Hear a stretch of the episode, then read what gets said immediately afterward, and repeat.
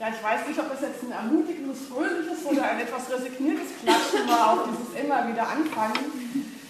Äh, auf den Titel äh, bin ich gekommen, nachdem äh, Carmen und Ilse Marie uns vorgesprochen haben, wie der Tag heute so laufen könnte. Ich bin natürlich sehr froh, dass ich hier sein darf. Äh, ich war ja schon oft hier im Frauenzentrum und ich finde es gut, dass es äh, Frauenzentrum gibt. Umso äh, Dollar sollten auch Jubiläen gefeiert werden. Aber dieses immer wieder anfangen, also wir haben dann uns so ein bisschen ausgetauscht, nach 25 Jahren feministischem Engagement hat man dann auch manchmal keinen Bock mehr. Das war, da kamen wir drauf, weil ich blogge ja auch und hatte da gerade irgendwie äh, einen etwas bösen Blogpost geschrieben, den ich mit keinen Bock mehr übertitelt habe. Keinen Bock mehr immer wieder darauf hinzuweisen, dass man doch inklusive Sprache benutzen sollte. Kein Bock mehr immer wieder darauf hinzuweisen, dass bestimmte Witze einfach überhaupt nicht witzig, sondern nur blöde sind. Kein Bock mehr immer wieder, immer wieder, immer wieder Sachen zu sagen, die äh, eigentlich schon vor 30 Jahren gesagt wurden, aber irgendwie ähm, sich noch nicht überall rumgesprochen haben. Also man muss immer wieder anfangen und auch äh, ihr hier im Frauenzentrum müsst ja offensichtlich jedes Jahr wieder anfangen, Sponsoren zu finden, Leute zu überzeugen, dass es das doch geben muss obwohl ähm, man eigentlich von intern ja sagen müsste, es ist doch evident, dass es das geben muss. Aber dieses immer wieder Anfangen, so lästig das auch ist, so hat es doch auch eigentlich positive Aspekte, auf die komme ich dann am Ende meines kurzen äh, Statements zu sprechen. Ähm, ich wollte die Gelegenheit gerne nutzen, um so kurz zu rekapitulieren, was hat sich eigentlich in Bezug auf Feminismus und Frauenbewegung verändert in den vergangenen 25 Jahren und was ist vielleicht gleich geblieben. Ich denke, man kann schon sagen, dass bestimmte Rahmenbedingungen sich verändert haben, angestoßen von der Frauenbewegung. Es sind ja Gesetze verändert worden. Äh, wir haben zwar keine Quote, aber es wird darüber diskutiert. Das war ja vor 25 Jahren auch nicht unbedingt denkbar. Ähm, wir haben so Sachen wie Bundeskanzlerinnen, äh, erfolgreiche Frauen, die Vorbilder sein können, auch für jüngere Frauen. Aber äh, ich denke, man muss sich doch darüber im Klaren sein, dass die Rahmenbedingungen und Chancen für Frauen, äh, die natürlich möglichst gut sein sollen, aber die allein können weibliche Freiheit nicht garantieren. Also mein Thema oder das, womit ich mich beschäftige, ist vor allen Dingen die Frage, wie können Frauen frei sein? Was sind eigentlich die Bedingungen für weibliche Freiheit? Und das wird manchmal verwechselt äh, im Zuge, so wie wir darüber sprechen, dass äh, viele glauben, die weibliche Freiheit hänge davon ab, wie die Rahmenbedingungen sind. Und ich denke, das Erste, was, ähm, was man sich klar machen muss, ist, dass die Freiheit der Frauen etwas ist, was nicht von äußerlichen, also was nicht vom Staat zum Beispiel garantiert werden kann. Ähm, es ist richtig, dass es Rechte es gibt, es ist richtig, dass es äh, materielle äh, Fragen gestellt werden, aber es ist nicht so, dass man glauben könnte, wenn die äußeren Bedingungen erstmal perfekt sind, sind alle Frauen frei, Genauso wenig wie man sagen kann, dass wenn die äußeren Bedingungen schlecht sind für Frauen, dass die dann automatisch unfrei sind. Auch eine Frau, die in schwierigen Verhältnissen lebt und in ungerechten Strukturen und die unterdrückt wird, auch diese Frau kann frei sein, denn Freiheit ist eine innere Haltung, die gewonnen wird, ja, wodurch? Ähm, die Kamel hatte gesagt, eigentlich äh, in diesem Vorgespräch, eigentlich wollen wir das äh, Frauenzentrum so verstehen, dass wir von einem Schutzraum zum Freiraum kommen. Also früher äh, wurde ja oft gesagt, Frauenzentren, äh, die sind so Orte, wo die Frauen, da sie ja so schüchtern und unterdrückt sind und so klein und schwach, dass die sich sozusagen da zusammenfinden können, damit sie nicht von, von dem bösen Wind der Welt gleich umgepustet werden, sondern äh, sich so mal äh, also geschützt äh, austauschen können. Es ist natürlich etwas dran, aber ich glaube, es ist eigentlich schon ein falscher Ansatz. Und die Idee zu denken, wir denken das Frauenzentrum als einen Freiraum für Frauen, der ist, den finde ich zumindest sehr viel attraktiver, denn da kann ich hinkommen, ohne dass ich sozusagen mich diskriminiert fühlen muss. Also Freiraum zu sein dafür, dass Frauen sich darüber austauschen, wie sie die Welt wollen, wie sie leben wollen, was sie für Vorstellungen entwickeln wollen. Äh, diese Orte sind wichtig und zwar genau deshalb, weil die Freiheit der Frau nicht vom Staat garantiert werden kann, sondern weil jede Frau die für sich selber finden muss und für sich alleine die Freiheit zu finden oder diese Idee der Freiheit, das Gefühl des Selbstbewusstseins, das Gefühl, ich bin was wert und was ich will, ist wichtig, äh, das denkt man sich nicht einfach so selber aus. Da braucht man Orte, da braucht man Austausch mit anderen, die diese Qualität des Freiseins kennen und damit auch weitergeben können und, so ein, ähm, und dabei helfen können. Also Orte, an denen die weibliche Subjektivität einen Raum hat, das, was Frauen wollen, ähm, die sind wichtig, nicht nur im Sinne davon, dass sie ganz praktische ähm, Aufgaben auch an, für den Staat äh, übernehmen. Das wurde ja auch in der Einleitung klar. Also berufliche äh, Qualifikation, Wiedereingliederung, Hilfe für Frauen. Das sind ja alles Sachen, wo die Gesellschaft insgesamt etwas davon hat. Ähm, aber das ist natürlich nicht der einzige Punkt. Das ist äh, der, der ist das Zentrum.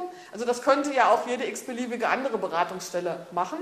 Nur erfahrungsgemäß kann es nicht jede x-beliebige andere Beratungsstelle machen, weil diese Qualität, Freiraum zu sein für weibliche Subjektivität in anderen Stellen, also meinetwegen gemischten Beratungsstellen oder Volkshochschulen, fehlt. Also die Erfahrung damit, was es braucht, damit Frauen frei sein können.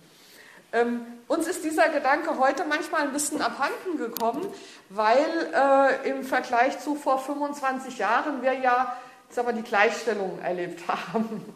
Äh, Lisa Moraro, die italienische Philosophin, die mir wichtig ist und die ja auch dem, den Frauen, die hier arbeiten oder die das Frauenzentrum hier unterstützen, wichtig ist, hat mal gesagt, die Frauen in der Frauenbewegung wollten die Welt radikal verändern und was man ihnen angeboten hat, war die Gleichstellung. Was natürlich was völlig anderes ist als die äh, Veränderung der Welt. Es ist sozusagen fast das Gegenteil äh, der Veränderung der Welt. Ähm, wenn man sagt, Feminismus bedeutet Gleichstellung, also Gleichstellung ist ja dann immer die Gleichstellung der Frauen mit den Männern. Es ist ja nicht die Gleichstellung der Männer mit den Frauen gemeint.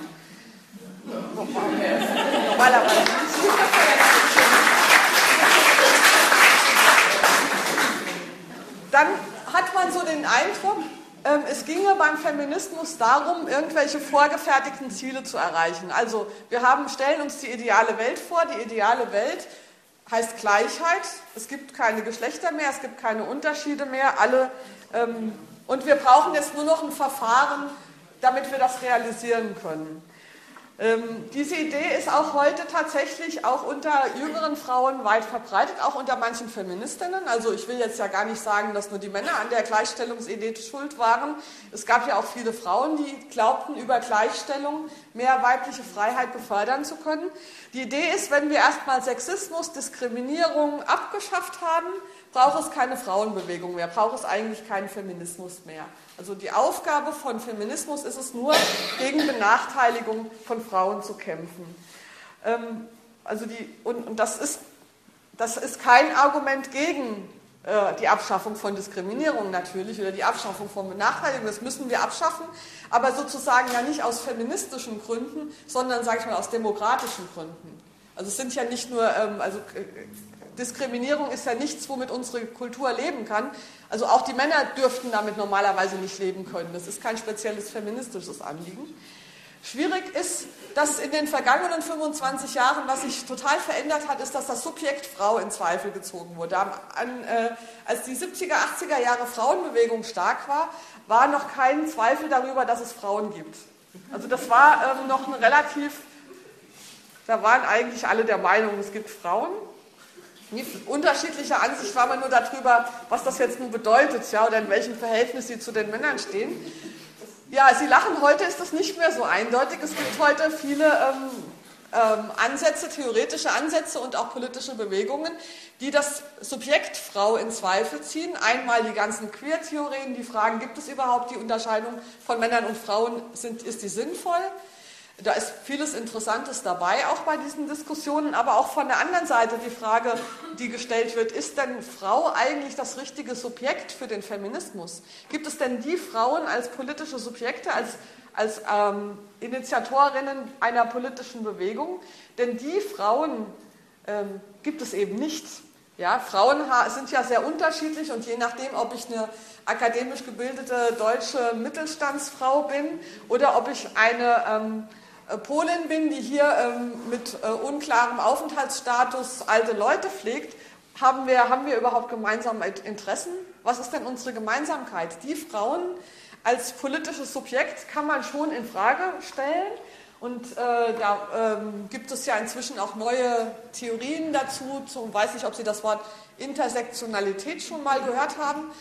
Das sind äh, ähm, Versuche zu sagen, die, die, den Feminismus dafür zu öffnen, dass es eben nicht nur die Diskriminierungsschiene Frau-Mann gibt, sondern eben auch äh, Deutsch mit Migrationshintergrund, Hautfarbe, Alter, sexuelle Orientierung, Klassenzugehörigkeit, wir reden ja heute auch wieder von Unterschichten. Das war in den 70er, 80er Jahren auch nicht so krass und die verstärken sich. Und da kann man ja schon zum Beispiel bei, wenn man so Sachen diskutiert wie das Gender Pay Gap, also die ähm, Unterschiede im äh, äh, Einkommen von Frauen und Männern, kann man ja durchaus fragen, ob in Bezug auf unterschiedliche Einkommen tatsächlich die Unterschiede zwischen Frauen und Männern die zentralen sind oder ob nicht die Unterschiede zwischen Armen und Reichen fast noch zentraler sind. Die liegen nämlich deutlich über den 23 Prozent, äh, die Frauen im Vergleich zu den Männern. Also und dieses sich überkreuzen verschiedener ähm, Situationen finde ich eine spannende Sache, aber dann ist natürlich die Frage, wer ist das Subjekt der Frauenbewegung,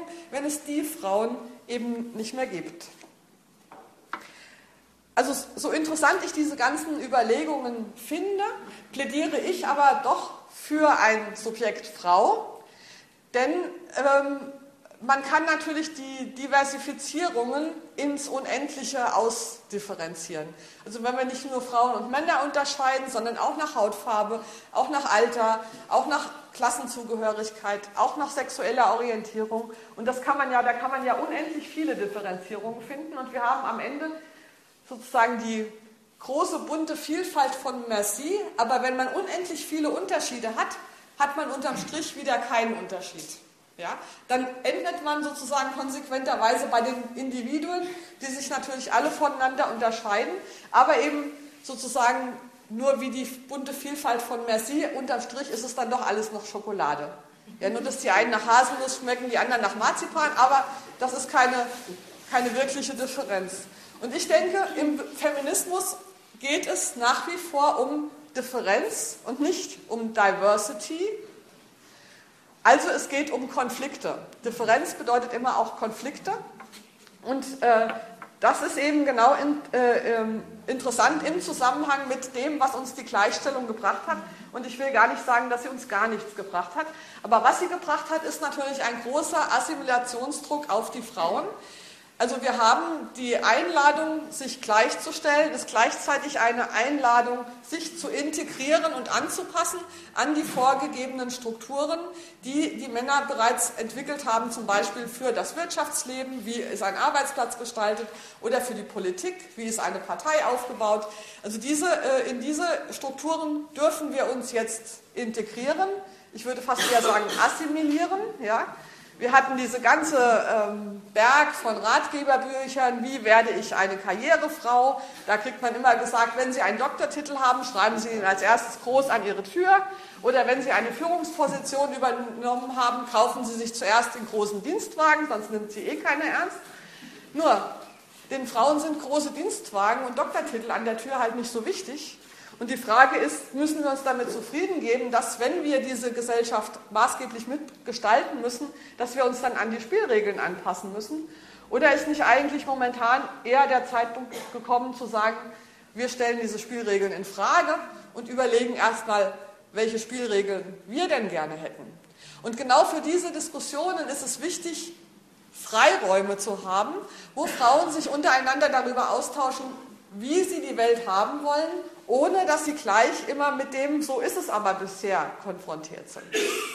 Ähm, und äh, das heißt, es geht nicht darum, auch in Bezug auf Bildung zum Beispiel, es gibt jetzt viele Institutionen, die, wo die Frage gestellt wird, ob eigene Frauenbildungseinrichtungen überhaupt noch sinnvoll sind oder ob die nicht in bestehende geschlechtsneutrale Bildungsangebote ein bezogen werden. Wie ein geschlechtsneutrales Bildungsangebot aussieht, kann man sich zum Beispiel ja bei der Wikipedia anschauen, wo die, der Anteil der Autorinnen unter 10 Prozent liegt. Aber das sich natürlich einbildet, geschlechtsneutral zu sein, weil die Frauen könnten ja mitmachen und wenn sie nicht mitmachen, sind sie doch selber schuld. Also dieser, dieser Konflikt zwischen dem, was Frauen möchten und dem, wie die Welt eben ist und die ihnen nur anbietet, sich zu assimilieren. Diesen Konflikt müssen wir austragen und dafür brauchen wir Freiräume. Freiräume, wo wir uns äh, über unsere eigenen, also Frauen haben ja nicht qua Natur schon eine bestimmte einheitliche Meinung, die muss auch ausdiskutiert werden. Frauen haben unterschiedliche Meinungen, aber die sind sozusagen auf eine andere Art unterschiedlich als die Meinungen zwischen Menschen generell. Und für diese Austragung der ähm, Unterschiede unter Frauen brauchen wir meiner Meinung nach gesellschaftliche Orte und werden wir auch Orte haben immer. Ähm, ich würde nur sagen, es wäre gut, wenn die Gesellschaft diese Orte mit äh, unterstützt und zum Beispiel finanziert, weil diese, dass diese Konflikte ausgetragen werden, halte ich für sehr zentral auch für die äh, weitere Entwicklung unserer, ähm, unserer politischen Kultur und unserer Institutionen. Die sind also im Moment, wenn man sich die Zeitung anschaut, sind ja nicht so sehr die Frauen in der Krise, sondern die Institutionen, so wie sie überliefert sind, sind in der Krise. Die Wirtschaft ist in der Krise. Wir wissen nicht, wie es ausgeht. Die Parteien sind in der Krise. Die Frauen wollen ja nicht mehr mitmachen. Die Grünen, in, äh, lustigerweise ändert sich schon was. Die Grünen in Schleswig-Holstein haben ja letztes Jahr äh, ernsthaft darüber diskutiert, ob sie die Frauenquote wieder abschaffen sollen. Nicht, weil sie plötzlich was gegen Frauen hätten, sondern weil sich nicht genug Frauen finden, die überhaupt in diesen Parteien Ämter übernehmen wollen. Und ich glaube, dieses Problem gerade auf kommunalpolitischer Ebene ist sehr verbreitet. Es ist nicht mehr die Sache, dass Frauen nicht dürfen. Es ist die Sache, dass Frauen unter diesen Bedingungen nicht wollen. Und ich glaube, dass die Zukunft unserer Demokratie davon abhängt, ob man die Frauen dafür gewinnen kann, äh, da sich daran zu beteiligen. Ob sie sozusagen diesem diesem äh, System eine Chance geben in Zukunft oder nicht. Ich weiß nicht, ob Sie gestern war im Spiegel online ein schöner Artikel über das Frauenproblem von Per Steinbrück. Ja, der nach, mein, nach Meinungsunterfragen nämlich gerade bei jungen Frauen sehr unbeliebt ist und jetzt natürlich das Problem hat, wie gewinnt man Frauen? Und natürlich ist das Hauptproblem der SPD im kommenden Bundestagswahlkampf, dass Hannelore Kraft keine Kanzlerkandidatin ist. Das liegt ja völlig auf der Hand, weil dann müsste sich Angela Merkel ernsthafte Chancen machen, äh, äh, ernsthafte Sorgen machen. Also die, und ich fand es so schön, wie zum Beispiel im, im, im äh, Bundestagswahlkampf von Nordrhein-Westfalen ja tatsächlich damit schon auch Werbung gemacht hat, dieses tolle Plakat, wie schön, dass Frauen endlich wieder den Haushalt machen, wo äh, Hannelore Kraft und äh, Silvia Lörmann eben na, ironisch darauf angespielt haben, ich denke, es ist klar. Ich meine, ich könnte jetzt, das ist nicht auf einzelne Parteien beschränkt. Dass die CDU äh, so gut dasteht, liegt an Angela Merkel. Und äh, wie äh, verwechselt wird sozusagen das, äh, was die Partei und was die Person macht, haben wir ja in Frankfurt bei den Oberbürgermeisterwahlen gesehen, wo alle dachten, ich meine, Petra Roth hatte, weiß ich nicht, 120-prozentige Zustimmung unter der Frankfurter Bevölkerung kleine Ironie, es war nicht so viel, aber sie hatte doch große Zustimmung. Und normalerweise, wenn es noch nach der Parteiräson gehen würde, hätte man meinen müssen, den sie vorschlägt als Nachfolger, der wird es auch. Und es hat sich gezeigt, dass es nicht so ist, sondern dass ähm, äh, ein anderes Kriterium, sage ich mal, in die Politik eingegangen ist, das nicht entlang der üblichen Parteilinien verläuft. Und dieses neue Kriterium hat was mit der Hoffnung zu tun, die Frauen könnten möglicherweise was ändern. Also bei der Linken war das ja auch so, wo jetzt momentan alle Hoffnungen auf Katja Kipping ruhen, ja, und gesagt wurde, es ist Zeit, dass die alten Männer zurückgetreten sind. Also die Hoffnung, die äh, auf Frauen liegt, und man kann auch die Quotendiskussion in Bezug auf die Wirtschaft natürlich so interpretieren. Da wurde ja auch gesagt, wenn nur die Frauen sozusagen an die Spitze der Unternehmen kämen, wäre das Desaster nicht so groß. Ich persönlich bin da immer ein bisschen zurückhaltend, sowas zu versprechen. Ähm, ich bin auch nicht der Meinung, dass es die Aufgabe der Frauen ist, die Wirtschaft zu retten oder die Parteien zu retten oder die Demokratie zu retten. Die Frauen sollen ja machen, was sie wollen und vielleicht wollen sie gar keine Parteien haben und keine Wirtschaftsunternehmen. Weiß man ja nicht. Ja. Aber interessant ist doch, dass die Hoffnung da ist. Die Hoffnung darauf, dass die Frauen positive Impulse einbringen. Und ich gerade denke ich, äh, für, für uns als Feministinnen ist das wichtig, diese Hoffnung zu sehen und zu sehen, dass darin natürlich auch eine Chance liegt, ähm, Einfluss zu nehmen. Und wie Einfluss nehmen, Das geht natürlich nur über eine differenzfeministische Haltung, also darüber zu, zu, überlegen, was sind denn die Unterschiede, was wäre denn das andere zu dem Gewohnten, was ich einzubringen hätte. Und das geht eben, damit komme ich auch zum Schluss, nicht über Integration, Assimilation und Gleichstellung, das geht nur über den politischen Konflikt. Also ja, Frauen rein in die Parteien, rein in die Wirtschaftsunternehmen, rein in die Institutionen, aber nicht um da auch sein zu dürfen, sondern um da die Dinge so zu verändern, wie wir sie verändern wollen. Und ich glaube, die Chance dafür ist tatsächlich gut.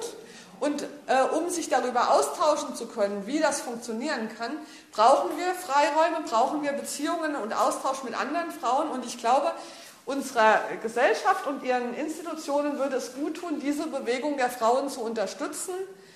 Wobei ich aber nicht glaube, dass das davon dieser Unterstützung abhängt, ob es passieren wird. Es wird so oder so passieren, aber wenn man es unterstützt, passiert es vielleicht ein bisschen schneller und besser und alle haben was davon. Und dass es in diese Richtung geht, ähm, habe ich gerade letzte Woche wieder ähm, gehört, weil ich da nämlich mit einer Frau, der frauenpolitischen Beauftragten des Landesverbandes Berlin, der Grünen, telefoniert habe und die mir berichtete, dass es auch unter den jungen Frauen, unter den jungen Politikerinnen einen großen Wunsch gibt, die Gleichstellungspolitik zu überdenken, gerade in Bezug auf Vereinbarkeit von Beruf und Familie, die ja, wie wir in diesem immer noch leider und wahrscheinlich auch in Zukunft noch aktuellen Kabarettstück gesehen haben, einfach eine Doppel-, Dreifach-, Vierfach-Belastung für Frauen bedeutet.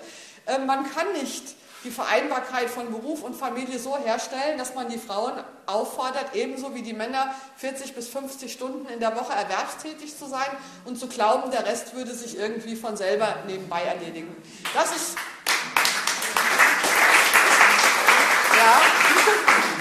Das ist auch wieder so was, eigentlich kein Bock, das immer noch zu erklären, weil das wussten wir vor 30 Jahren auch schon. Aber okay, man hat nicht auf uns gehört, jetzt ist es ganz offensichtlich und die jungen Frauen protestieren, weil sie nämlich keine Lust mehr haben äh, auf diesen Stress. Und ich bin gespannt, äh, was dabei äh, herauskommt. Ich bin also zuversichtlich, dass diese, dieser Schatz des Differenzdenkens, des Differenzfeminismus, der ja hier in Rüsselsheim immer so ein bisschen wach gehalten wurde, was ja nicht in allen Frauenzentren der Republik so war. Ich glaube übrigens aber auch, dass das ein Grund ist, warum es dieses Frauenzentrum noch gibt, was ja auch nicht über alle Frauenzentren der Republik gesagt werden kann. Also dass das ein großer Schatz ist und der äh, jetzt wieder wichtiger wird, wo die Defizite oder die, das Ungenügende des Gleichstellungsfeminismus, der Gleichstellungspolitik offensichtlich geworden ist. Es ist inzwischen offensichtlich, dass es so nicht funktioniert und deswegen gibt es Bedarf an Antworten und auch an positiven Visionen. Und damit ist immer wieder anfangen, wende ich das jetzt mal positiv, denn was den Differenzfeminismus vom Gleichstellungsfeminismus vor allen Dingen unterscheidet, ist, dass das Ergebnis nicht von vornherein feststeht. Wenn man Feminismus als Gleichstellung der Frauen mit den Männern versteht, weiß man schon, worauf es hinauslaufen soll, nämlich auf eine gleichgestellte Welt. Luisa Buraro hat mal gesagt, die Emanzipation der Frauen war vorhersehbar, seit die Männer die Demokratie und die Idee der Gleichheit der Menschen erfunden haben. Wenn man das durchdenkt, kommt man zwangsläufig zur Gleichheit von Frauen und Männern. Da ist nichts Überraschendes gewesen an der Emanzipation. Das war nur eine Frage der Zeit, bis sie kommt. Aber was die weibliche Freiheit will, was Frauen wollen, die in Freiheit darüber nachdenken, wie sie die Welt gestalten wollen, das wissen wir nicht. Das ist nicht vorhersehbar. Da ist sozusagen die unendliche Fülle an Möglichkeiten, wie diese Welt aussehen kann, liegt da vor uns. Und es liegt an uns, aus dieser unendlichen Fülle etwas auszuwählen oder, wenn wir nichts Wählbares vorfinden, einfach was Neues zu erfinden. Und dieses, diese Möglichkeit, immer wieder was Neues zu erfinden, liegt natürlich auch in diesem immer wieder anfangen. Wir sind nicht festgelegt auf eine bestimmte Rolle, wir sind nicht festgelegt auf eine bestimmte Utopie, sondern wir können immer wieder anfangen, uns neue Utopien auszudenken. Und diese Qualität von Feminismus entzieht sich natürlich jeder möglichen Art von Qualitätsmanagement, jeder möglichen Art der Effizienzverfahrensermittlung. Äh, ja? Denn es, wenn es kein vorgegebenes Ziel gibt, dessen Erreichen man überprüfen kann, kann man eben nicht sagen, äh, ob es jetzt gut oder schlecht verlaufen ist. Man kann nur überlegen, wo soll es in Zukunft hinlaufen und wie will ich persönlich mich in diesen Prozess einbringen. Und ich bin überzeugt, dass dieses persönliche, subjektive sich einbringen von Frauen unserer Gesellschaft insgesamt gut tut und dass äh, es umso freiheitlicher und besser verläuft, je mehr die Frauen äh, sich untereinander darüber austauschen, wie ihre Visionen sind und wie sie sich gegenseitig dabei unterstützen können. Und deswegen finde ich es gut, dass es das Frauenzentrum in Rüsselsheim gibt und hoffe, dass es das auch weiterhin geben wird. Danke.